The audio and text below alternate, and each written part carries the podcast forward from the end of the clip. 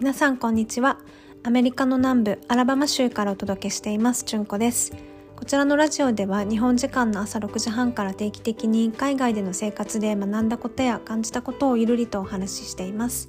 毎回5分から10分の配信ですのでお気軽に聞いていただけると嬉しいです。皆さんいかがお過ごしでしょうか？アラバマはですね本日も快晴でめちゃくちゃ暑いです。もう37度まで上がっていて日中は本当に外に出たくないっていうような気候になってきてます。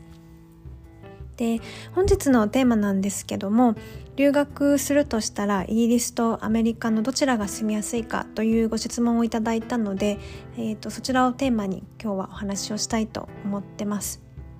私はですねイギリスの在住歴の方が圧倒的に長いので私からした住みやすさで言うと圧倒的にイギリスの方が住みやすいんですけども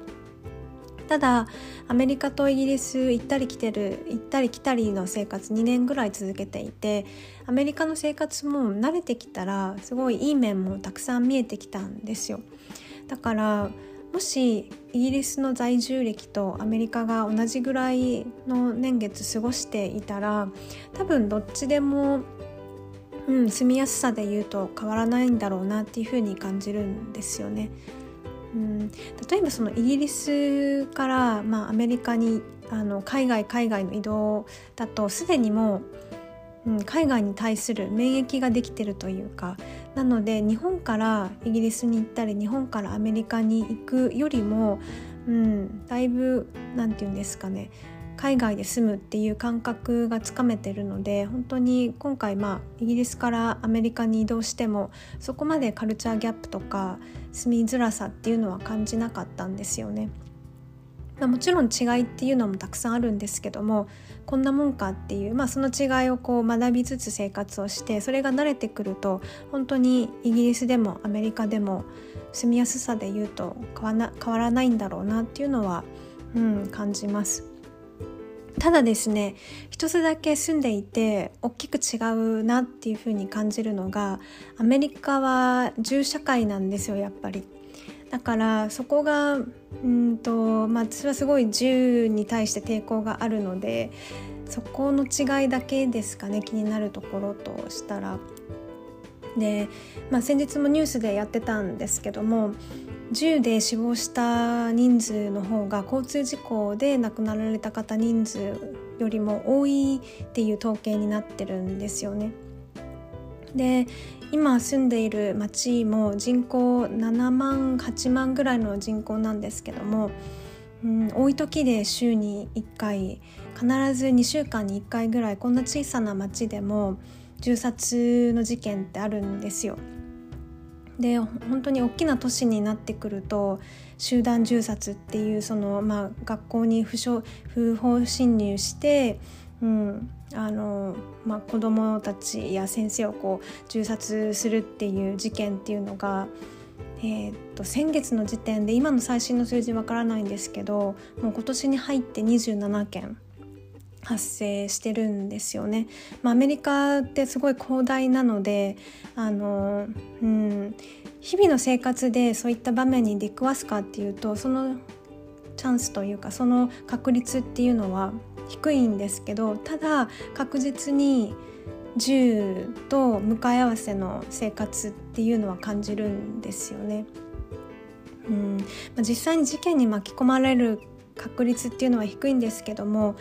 でも確実に、うん、事件事件というか銃殺事件は起こってるのでなので、まあ、そこがちょっと生活をしていて怖いというかうん気になるところではあります。はい、であの、まあ、住みやすさで言うとイギリスもアメリカもまあ同じぐらいだとして今もし私が自分がもし高校生とか大学生だったらどういったタイプのそのどういった留学の仕方をするかなっていうふうに考えた時に初めての留学だったら私はですねホームステイしたいなって思いますね。でホームステイも、うん、と大都市に行くんではなくて地方都市でホームステイしたいなっていうふうに思うんですよね。でその大都市のホームステイ例えば私はロンドンで短い期間ですけどホームステイしたことがあるんですよ。でも大都市だとそのビジネスで、えーと、その学生を受け入れているあの家庭が多いイメージでだからなんだろうあんまりこうホストファミリーとの、うん、対話っていうのがなくてホストファミリー側も義務でやっているっていう感じがしちゃうからなんだろう本当のイギリスの文化に触れられなかった気がするんですよね。同じような話を他の人からも聞いたりしたのでそれよりもちょっと離れた地方都市とかの方が、うん、本当のそのアメリカの姿とかイギリスの姿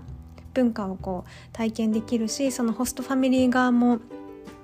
うん、いい思い出を作ってあげようっていう思いがあるホストファミリーに巡り合える可能性が高いんじゃないかなっていうふうに思うんですよね。うん、だから、まあ、そのどどのホストファミリーに出会えるかっていうのは、うん、まあ運っていうのもあるんでしょうしあとはまあエージェント等を介すのであればエージェントからいろいろ情報を得たり調べてまあ、そういったなんだろうビジネスでやっている人たちでないところ、うん、お宅にホームステイできる方法があれば、うん、私はその方法を取りたいなっていうふうに思うんですよね。まあ、初めての留学だとその本当によく分かんないんじゃないですか文化的なところも含めてだからそういうホストファミリー的なところに滞在できてであの文化的なこととか日々のわからないことを質問できる環境があるといいなっていうふうに思ったので、はい、あの今日はこういったお話をさせていただきました。